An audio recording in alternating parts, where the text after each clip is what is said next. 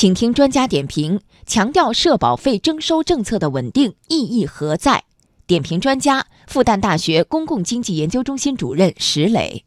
我们过去几年的宏观经济当中，去产能、去库存、去杠杆。获得了一些效果，但是我们强调正面效应的同时，也要客观的承认去杠杆给企业发展，特别是小微型企业发展带来困难。再加上目前国际贸易的形势面临一些新的情况，那么针对这个多种内部的和外部的因素，如果你再加上这个社保费的一次性清缴，哪怕是没有清缴，恶化了企业的预期。这对企业的发展更加不利，所以这次特别强调征收政策的稳定。从宏观经济和企业发展的实际困难出发，要保证征收政策的稳定性。